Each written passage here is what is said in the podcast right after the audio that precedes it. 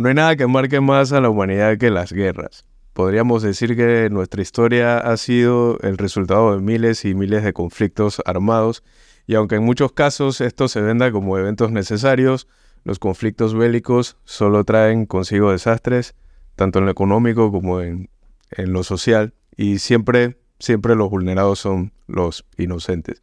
Hajime Sayama plasma en su obra la crudeza y lo injusto de la guerra, vista desde ambos bandos. Un mundo movido por los conflictos territoriales y raciales. Este universo, ficticio solo por la existencia de los titanes, es un reflejo real de nuestro mundo. En Shingeki no Kyojin no existen los buenos, solo hay víctimas de extremos enfrentados.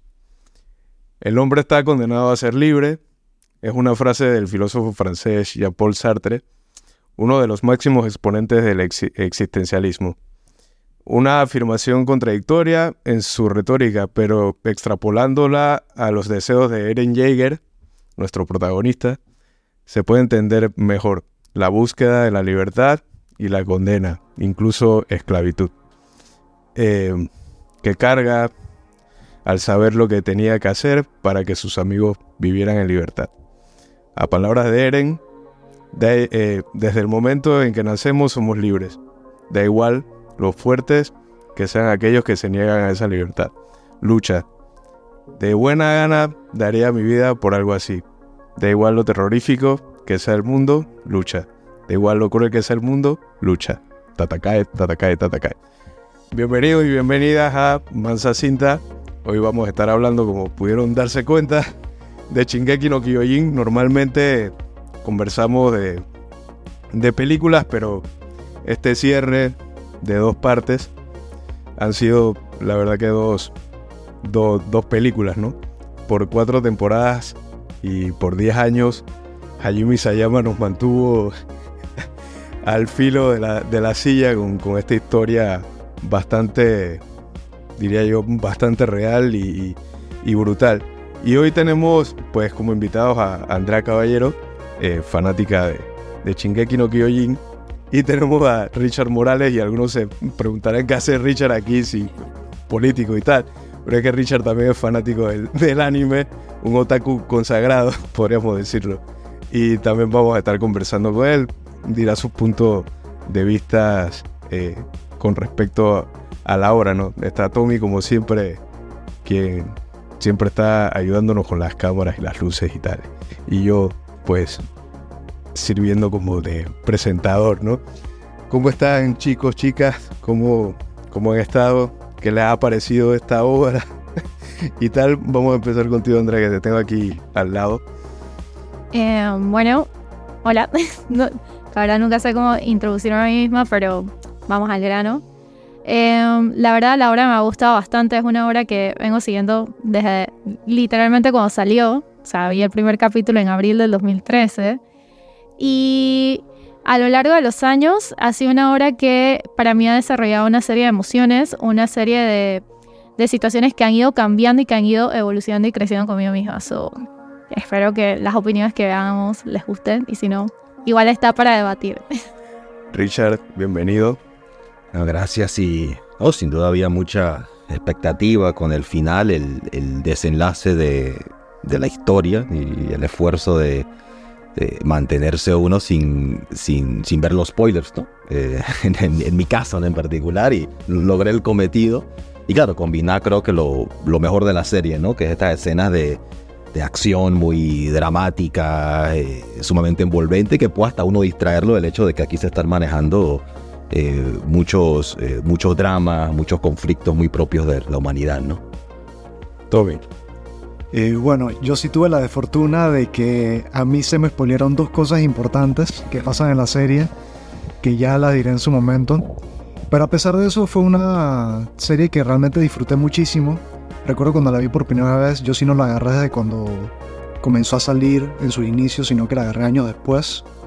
Y lo agradezco porque en realidad no tuve que aguantarme a esperar a que saliera todas las partes para finalmente decir, bueno, ya terminé, sino que la pude ver seguida salvo por las últimas partes que fueron la 3.1 y 2.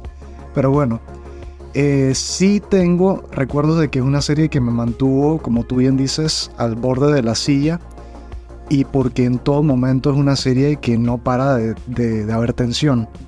O sea, no hay descanso en ningún momento, salvo que algunos contados, y aún así hay momentos tensos que tú sabes que están ocurriendo de por medio.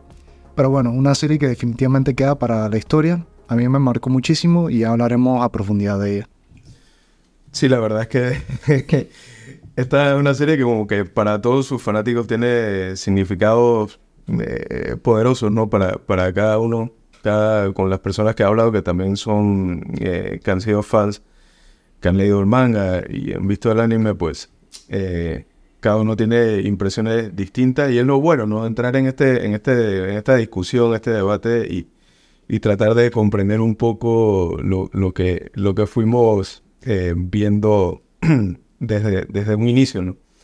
Eh, quería eh, que viéramos de repente un poquito, centrándonos más que nada en la, en la realidad que vivimos, ¿no? Porque esta es una obra muy, muy real, em, que utiliza cosas de, la historia de, la humanidad, sobre todo de, los conflictos, de las guerras.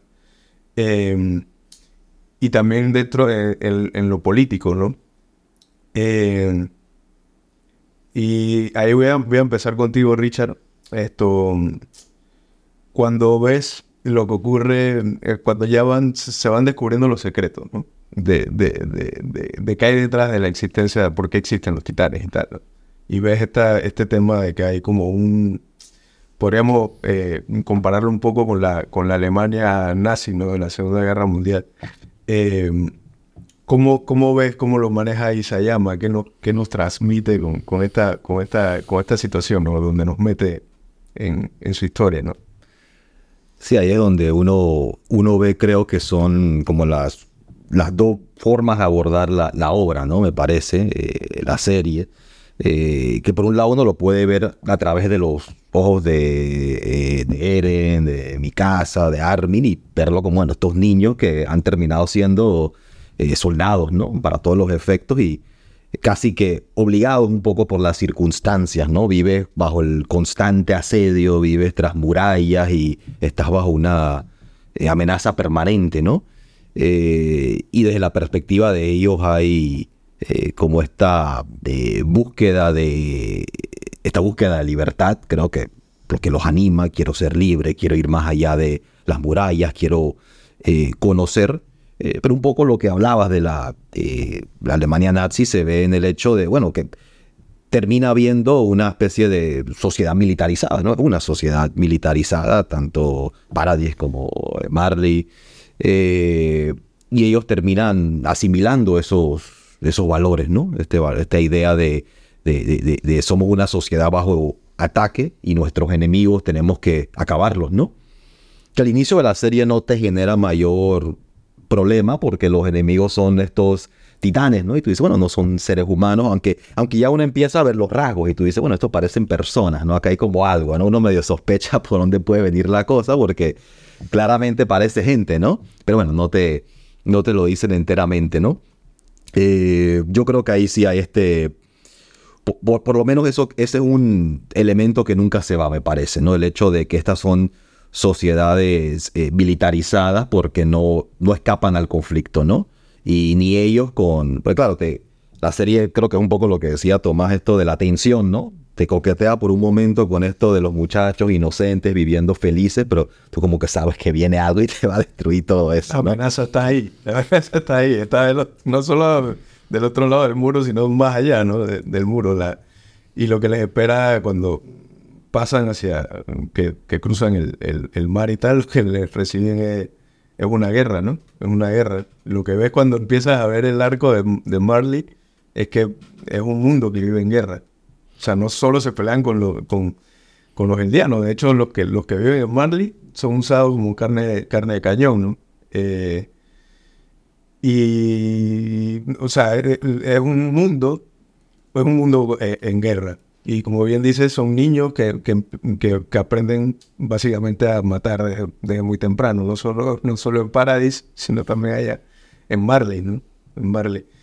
Eh, hablábamos contigo, Andrea, hace un rato, antes de, empezar, un poco de, también de lo, de lo político y de mm, cómo podríamos extrapolar esta historia con, con, lo que podemos vivir en nuestra, en nuestra sociedad actual, ¿no? Tú nos comentabas algo, si te acuerdas de qué era eso. Ok, bueno, en realidad sí me acuerdo de varios aspectos. El primero, la forma en cómo tú mantienes a una sociedad que vive en un conflicto bélico constante. Al inicio de la, del anime, o sea, vemos, por ejemplo, que ellos estaban destinados, o sea, toda la sociedad en Paradis solamente estaba destinada como a la supervivencia y para ellos la guerra era solamente con titanes, ¿no? Entonces eh, vemos que para mantener a la sociedad en regla, en ese, en ese mismo status quo, quienes sabían la verdad utilizaban elementos como la propaganda, la religión, eh, la división de clases para definir cada rol que tenían las personas, por lo cual el sentimiento de libertad no era solamente porque estaban encerrados en una muralla, pero el sentimiento de que no tenían libertad, sino simplemente era porque desde que nacían hasta que morían tenían un rol para cumplir dentro de la guerra con los titanes. A medida que van avanzando, que van en el anime y van descubriendo que, por ejemplo, los titanes son humanos, que la guerra, que existe un mundo que los mira, que mira a Paradis con odio y con desidia y que ese mundo está en guerra con ellos y que de hecho entre ellos, ese mundo afuera de, esas, de las murallas también está en guerra y que la situación eh, es, no varía. Para, una, para un, por ejemplo, un niño que creció en un ambiente de siempre tengo que sobrevivir, siempre tengo que estar en guerra, eh, vemos situaciones que igual utilizan, bueno, de nuevo, propaganda, utilizan mecanismos de defensa ultraviolentos y eso lo podemos trasladar con eh, situaciones como, por ejemplo, el conflicto que existe ahorita mismo con Palestina e Israel, que es un ejemplo, son un pueblo que ha sido oprimido, que, ha sido, que está siendo oprimido por un pueblo que de hecho fue oprimido en el pasado también, o sea, una relación de opresor o, oprimido como tal, que cambia a lo largo de la historia según quien tenga el poder y el balance, que también eh, utilizan los elementos a su favor, la narrativa, para poder controlar ese conflicto, entonces eso lo vemos ahí. También hay otro tipo de elementos que, que existen, eh, aunque lo podemos trasladar, dependiendo del arco que hablemos, a situaciones un poquito más cotidianas, más cercanas, ya sea en América Latina o aquí mismo en Panamá.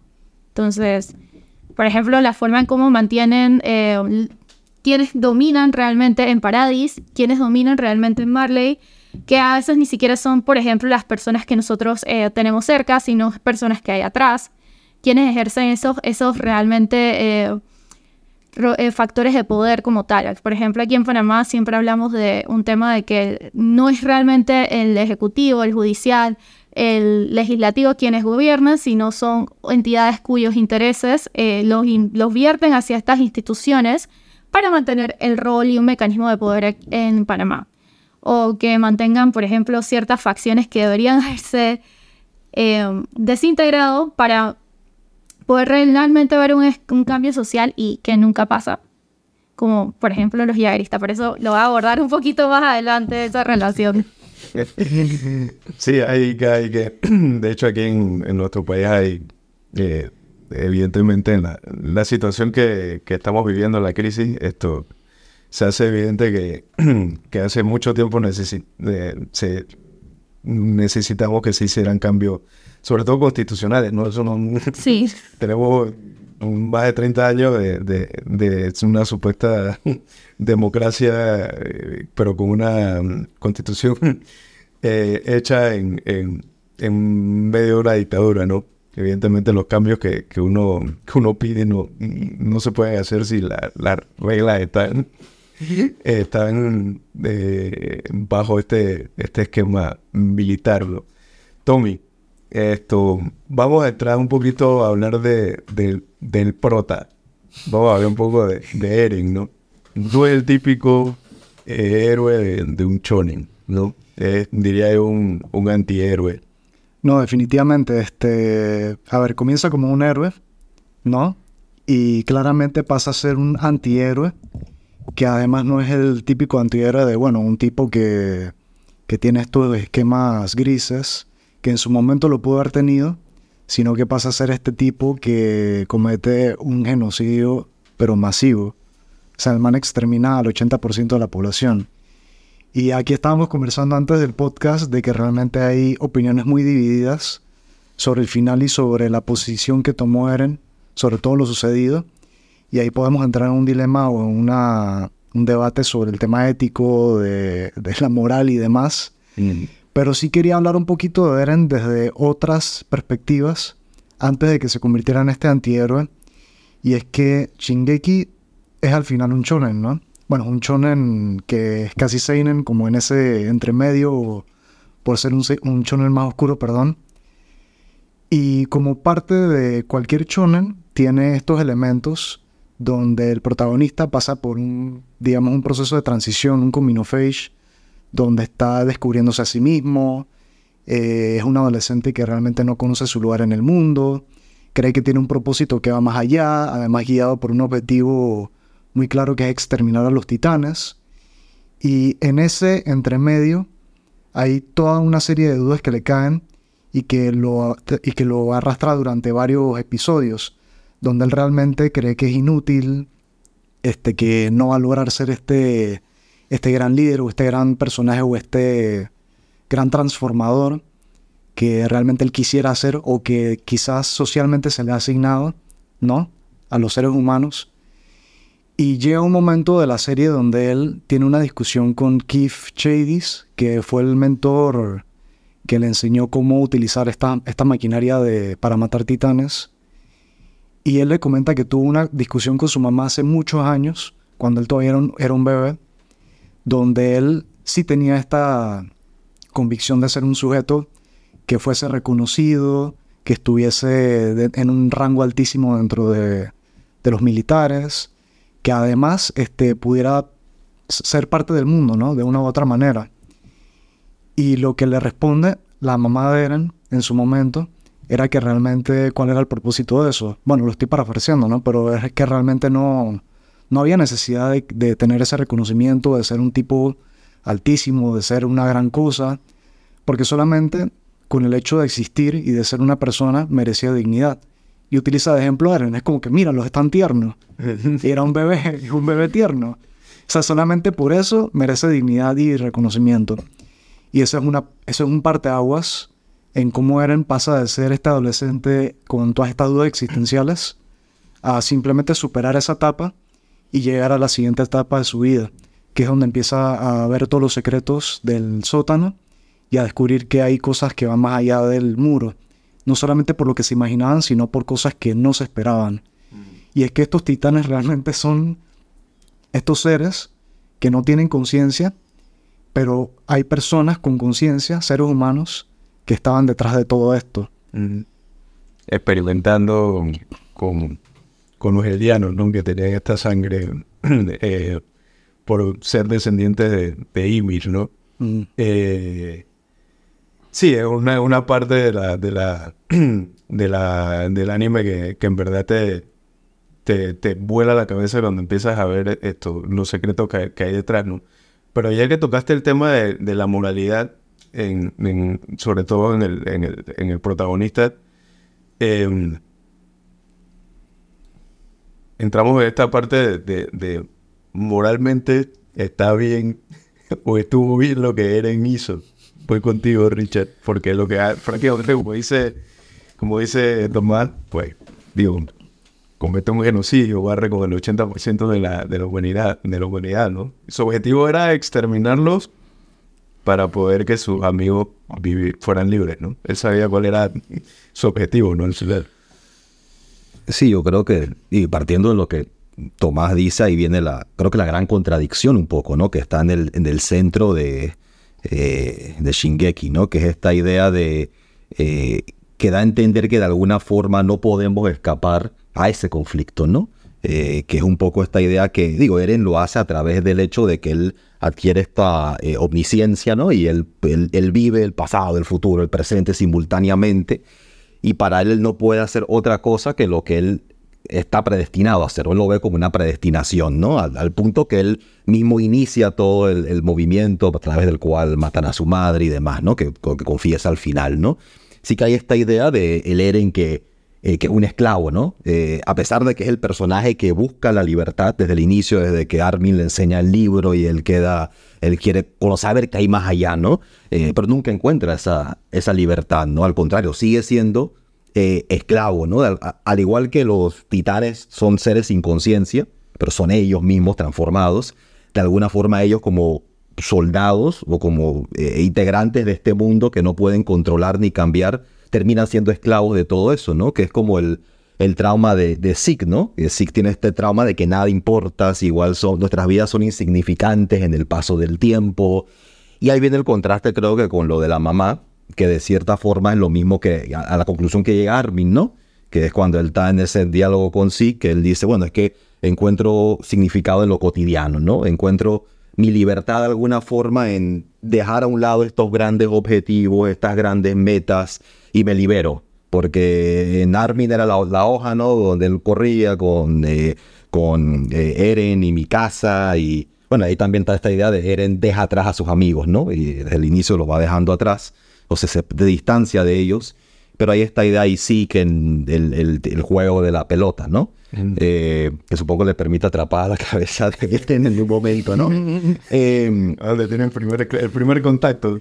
Pero ese momento, gracias a, tío certero de Gaby. Que aprendió a... Eh, y, tú ves eso, ¿no? Eh, la no escapatoria de un mundo que parece que está predestinado a seguir el conflicto, pero que dentro de eso encuentran supongo que libertad, ¿no? Y de alguna forma lo que permite que, eh, bueno, de repente adelantándolos un poco, bueno, ya estamos tocando todo al mismo tiempo como eres, supongo, eh, es esta idea de Ymir que ve que eh, mi casa puede abandonar su objetivo de su amor por, por Eren, ¿no? Y eso es lo que permite su resolución y que Ymir despierte, ¿no? Y ella puede abandonar su, como entramos al final, ¿no? Su amor por el rey Fritz, ¿no? Y yo creo que porque a cada paso digamos, Eren eh, descubren que hay que los titanes, que se, vuelve parte de, eh, de, eh, de, los Survey ¿no? Y va afuera, ve lo que hay, descubre ese primer paso de libertad, ganan eventualmente, ven que está Marley, pero nunca acaba, ¿no? Ahora hay que ir a pelear con Marley, se integra ya Marley, este, vive varios años ahí, pero no, no acaba, ¿no? Es como que esta idea de que no, no acaba el, el conflicto y Eren nunca escapa de eso, ¿no? De hecho, ahí la, cuando está en Barley, él, él, él, empieza a tener esta, este, esta sensación de como de, agobio y tristeza porque empieza a ver estas caras que ya ha visto en, los recuerdos del futuro y que sabe que le va a pasar literalmente por encima, ¿no? Eh, conoce a, a, a, otras personas, otros políticos, tal y igual él sabe que, su destino va a ser que el, el, retumbar los, los, desaparezca, ¿no? Eh, paso, paso contigo, Andrea. Em, y lo tengo aquí anotado, ¿no? libertad, la libertad que, que soñaba Eren desde un inicio, ¿no? Pero esta libertad para, para destruir, ¿no? Em, y también la, la, idea de libertad que él, que él tenía, ¿no? Voy a destruir prácticamente toda la humanidad, pero le dice a sus amigos, ustedes tienen la libertad de detenerme, de detener el retumbar, ¿no? Em, tus sensaciones al momento que inicia esta parte ¿no? de, la, de la historia, ¿no? el retumbar, que creo que inicia la, la tercera parte de la última temporada, ok, ok, esta vez sí. Eh, porque la dividieron, la dividieron bastante, ¿no? Este fue el primer especial, ¿no? Cuando arranca el, retumbar, ¿no? Y ya habían visto todas estas partes de, la, de, las que estaban dentro de la, coordenada y tal, y él pudo decirle, hey, tienen la libertad de detenerme. Vean ustedes cómo lo hacen, ¿no? Em, vamos a conversar un poquito de eso. Bueno, en general, creo que antes del retumbar, o sea, Eren tiene una serie de conflictos que le llevan a debatir qué realmente es libertad. O sea, la libertad de él no es solamente por, ah, bueno, tengo el poder para hacer ciertas cosas, sino más bien al ver que ya, había, ya habían ciertas cosas que él había tenido como el spoiler al alzar la mano de historia y al como dice muy a conocer otro, eh, la gente Marley y todo lo demás, él confirma de que muchas de sus acciones realmente no eran libres. De hecho, se dice mucho en el fandom que Eren es el personaje menos libre en toda la historia de Shingeki. O sea, del niño que pelea por la libertad es el menos libre. Después de ahí sigue, creo que Ymir. Sí, realmente. Realmente. Esclavitud de ambos, ¿no? Exacto. Eran personas con poderes, pero unas personas que siempre servían un propósito. Entonces, al momento que inicia el retumbar, que pasa todo este tema que los yagueristas se toman, pues, básicamente el control en Paradis, es cuando él realmente entiende que está preso, es que él puede iniciar esto. O sea, que él puede por lo menos definir el momento y en ese es el momento que él realmente es más libre. O sea, la verdad que es cuando está haciendo el genocidio. Y cuando, domina este poder completamente, que ya tiene esta conexión con Zeke que le permite iniciar pues todo lo que vendría siendo el retumbar, estar en los caminos, hablar con Ymir sobre estos temas, decir que la comprendía y convencerla para que siguiera con el proceso. Es ahí cuando él puede darle la libertad a otras personas, específicamente a los de Paradis. Porque él ya entendió que el mundo no iba a cambiar. O sea, no iba a cambiar. Eh, y tuvo una decepción totalmente. O sea, él tenía una expectativa y al, ver, al enfrentarse en un mundo de mucho más conflictos, en un mundo donde no los iban a aceptar, él prefirió tomar esta libertad que él tenía destructiva, pero al mismo tiempo eh, y sacrificarse porque él sabía que tenía ya él tenía como fecha límite porque también se iba a morir. La maldición de los 13 años. Ah, exacto. Entonces él prefirió como sacrificarse él y ese fue su momento más libre y darle este, este espacio a sus, a sus amigos a que lo detuvieran. Eso, esto, o sea, realmente había libertad, pero solamente hasta el final. Me da risa que Eren, Eren fue, fue un vivazo porque él tenía, él se, él se va a Marley, se queda en Marley, los demás regresan a Paradise y él se queda ahí, ¿no? Sirviendo como un infiltrado dentro de las filas de, de, de Marley. Y tenía un plan con, con Signo, con su hermano. Eh, y sí, siempre confío de que, de que el plan de la, de la eugenesia eh, era lo que iba a hacer, ¿no? que, que ya los eldianos no pudieran reproducirse y de esta forma terminar con la em, con el tema de, la, de, de, los portadores de titanes, tal, ¿no? Em, que no era una idea mala, no iba a matar a nadie, simplemente no se iba a poder reproducir.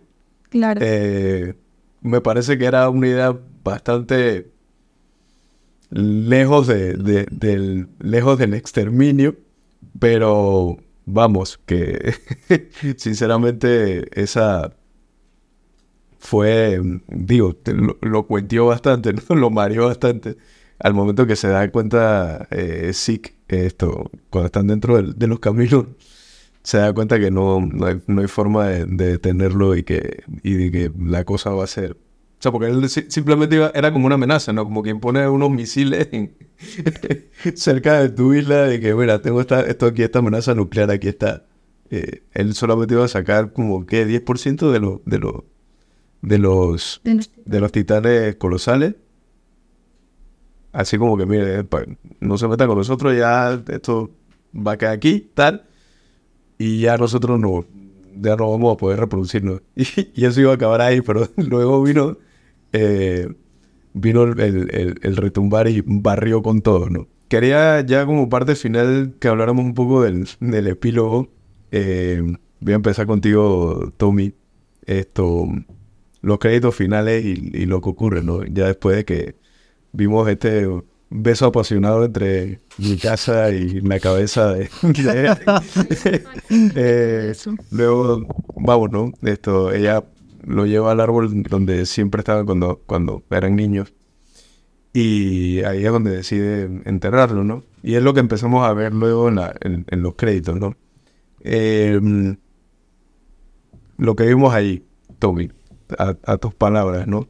Un eh, ciclo que obviamente, evidentemente, va a ir repitiéndose, ¿no? Sí, yo, creo que es la visión del autor este, pesimista sobre el tema del conflicto. Porque, a ver, yo sí creo que el conflicto no es malo, siempre y cuando haya maneras de gestionarlo que, que pueda hacer que la vida continúe, entre otras cosas, y que las personas puedan vivir dignamente. El tema es que la visión que tiene del final es esa, de que a pesar de haber exterminado el 80% de la humanidad y de que sucediera todo lo que pasó, las guerras que, que vinieron después fueron dándole continuidad a aquello que querían detener. O sea, fue lamentablemente una de estas cuestiones de no podemos escapar de aquello que, que con, lo, con lo que intentamos luchar.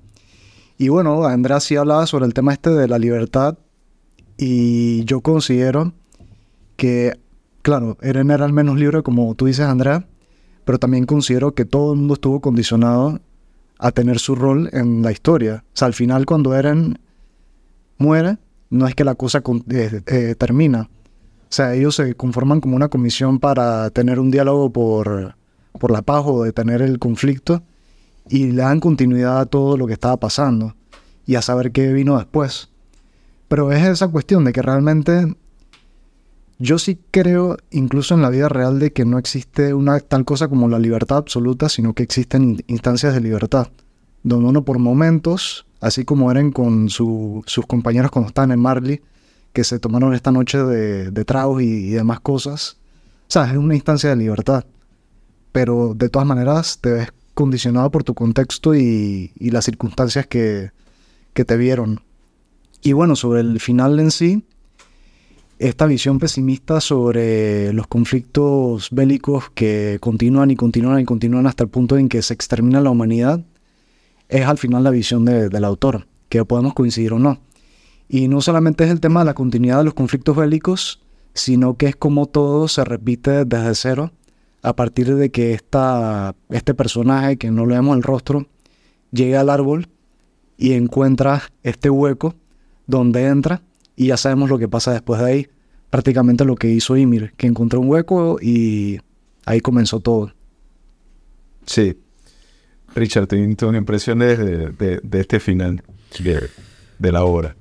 Sí, coincido que tiene que ver con la visión pesimista del autor respecto a la condición humana, un poco atribuirle esa agresividad o esa búsqueda al conflicto algo inherente al ser humano y no propiamente a la forma como organizamos nuestras eh, sociedades, ¿no? Porque uno pudiera decir que sí es posible ponerle un fin o amortiguar el, conflicto, ¿no? Pero él, apunta un poco a la inevitabilidad de ello, ¿no?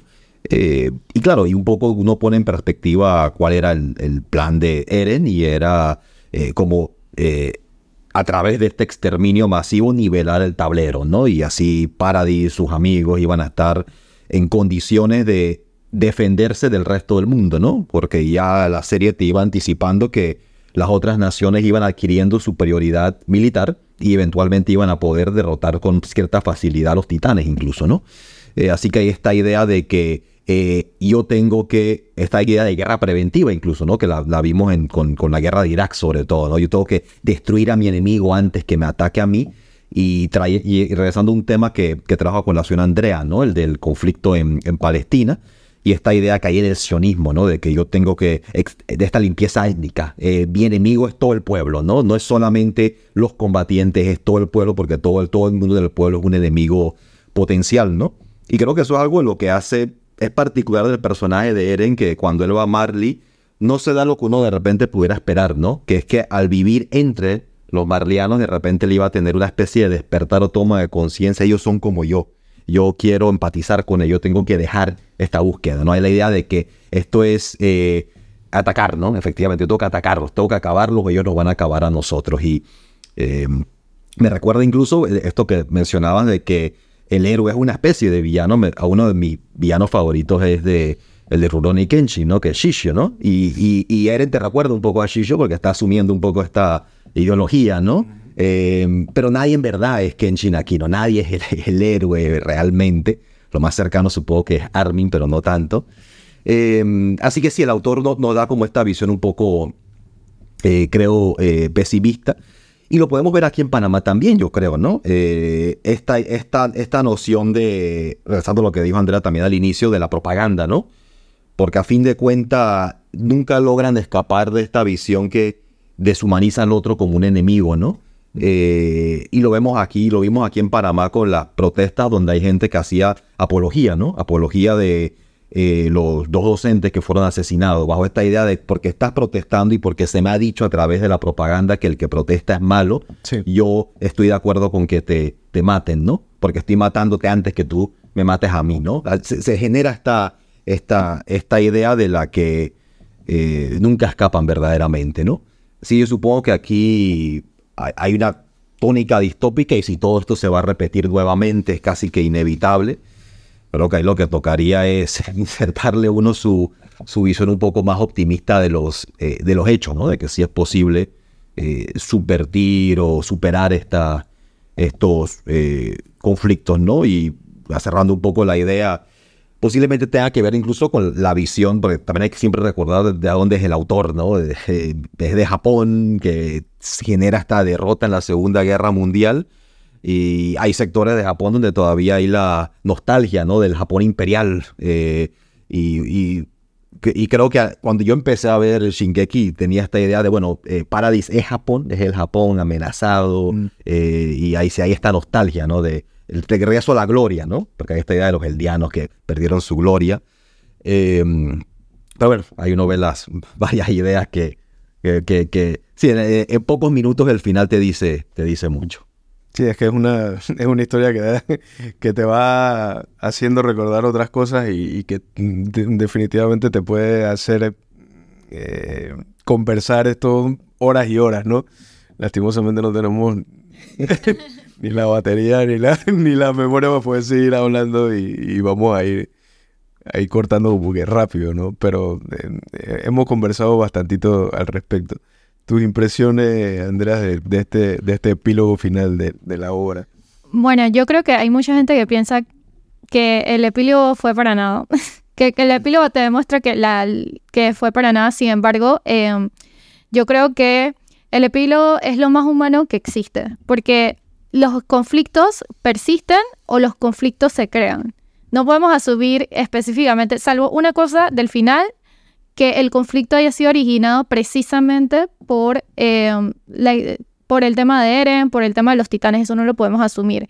Lo que sí podemos asumir es que si los conflictos persisten, ciertas formas, eh, principalmente de gobierno, van a persistir o ciertas cosas van a perdurar en el tiempo si no hay una buena memoria histórica o depende de cómo tú cuentes los hechos. Por ejemplo, los yagueristas, vuelvo y voy a concluir eso, mi punto. Los yagueristas es una facción que debe haberse desintegrado.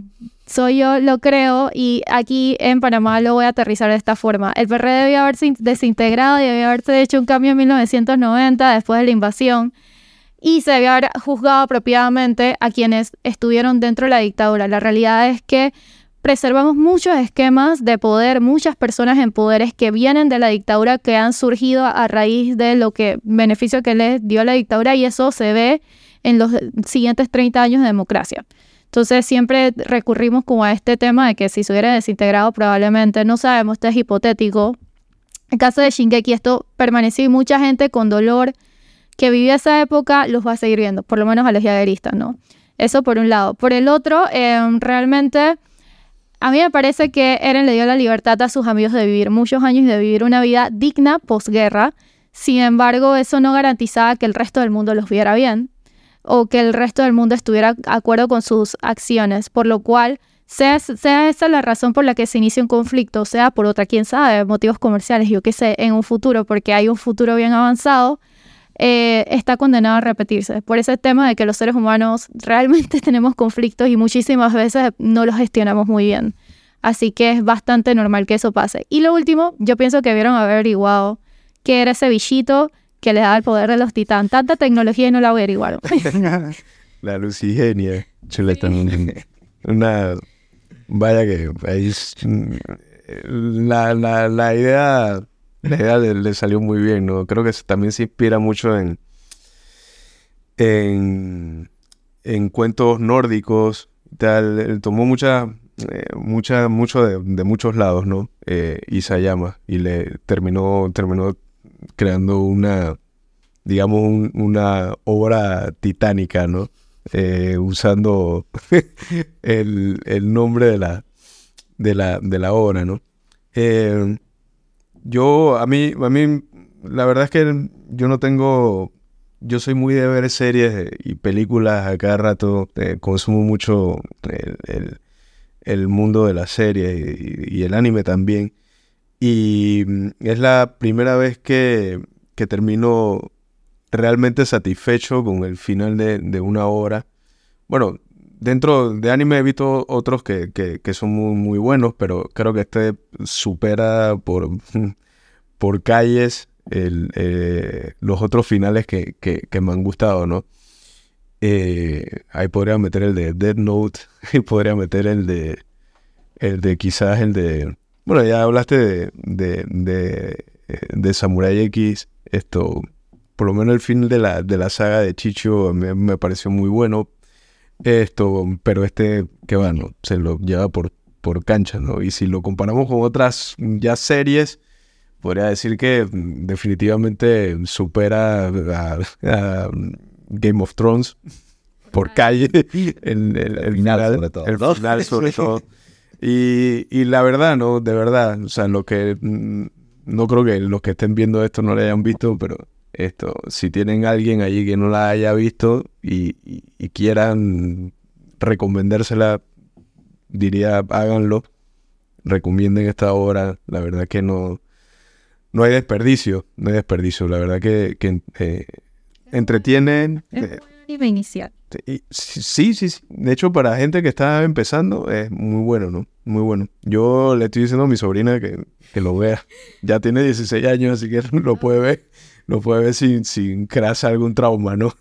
Eh, pero bien, esto, muy satisfecho de, esta conversación con ustedes. Eh, la verdad que me ha sido un ha sido una experiencia muy buena esto, sentarnos a debatir al respecto. Eh, como bien dije, esto, podría llevarte horas y horas hablando de este tema. Seguro algún día con algunos algunas cervecitas de promedio, podremos seguir conversando al respecto. Eh, y, nada, pues espero que eh, a, ustedes allá en casa o, en la oficina donde lo, estén viendo o escuchando les haya gustado este capítulo de, de Mansa Cinta. Siempre terminamos diciendo si una película nos gusta, si es buena o mala, decimos que es Mansa, Cinta. Esta es Mansa Serie, Mansa Cinta también. Eh, así que tiene toda nuestra nuestra aprobación, ¿no? ¿Te ibas a decir algo más, Toby? Eh, no, realmente hay una cosa que se me escapaba y es que siempre hacemos como una especie de recomendación de cosas que sean similares. Ah, sí. Eh, yo no diría que esto es similar, pero desde el punto de vista del tema del conflicto, The Last of Us, tanto como, bueno, la serie, la serie y el videojuego tienen la misma historia. Mm, mm. Eh, si no me equivoco, el creador lo hizo pensando en el conflicto de Israel-Palestina, porque él es, israelí o sus padres son israelíes, pero lo ves desde un punto de vista de cómo el conflicto en un sentido cíclico este no lleva a nada. Y yo creo que Shingeki va por ese camino, ¿no? De que el tema del conflicto cíclico, a pesar de que en un momento había una, una simetría en cuanto al poder que tenía tanto los marlenienses como, mm. como los de Paradis. Sí. Yo, ahí como en esa línea de series, creo que subvierten expectativas de lo que crees que va a pasar, pero que trata con la guerra, que trata con eh, niños soldados. Se me ocurre eh, Gundam Blood Orphans, ¿no? Que es esta serie de Gundam donde los protagonistas son niños, son soldados pero la serie no aborda directamente, ¿no?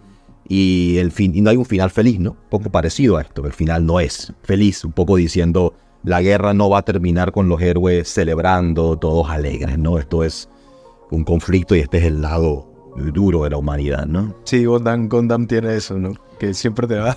es puro conflicto, pura guerra de principio a fin.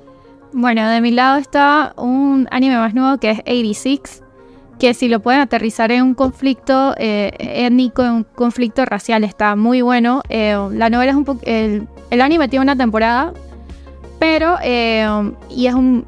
La novela tiene un poquito más y ahonda un poco más. Me gusta la parte que, spoiler, te hace...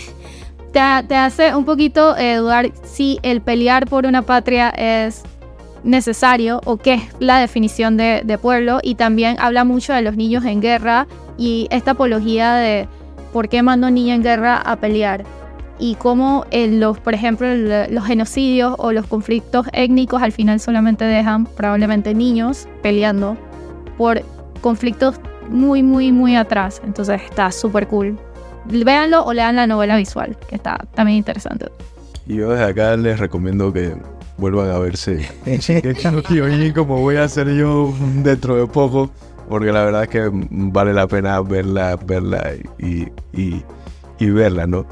Eh, sin más que agregar, eh, nos despedimos, dejamos esto hasta aquí y bueno, eh, como diría el, el comandante Levi Ackerman, Shinzo Sosagi.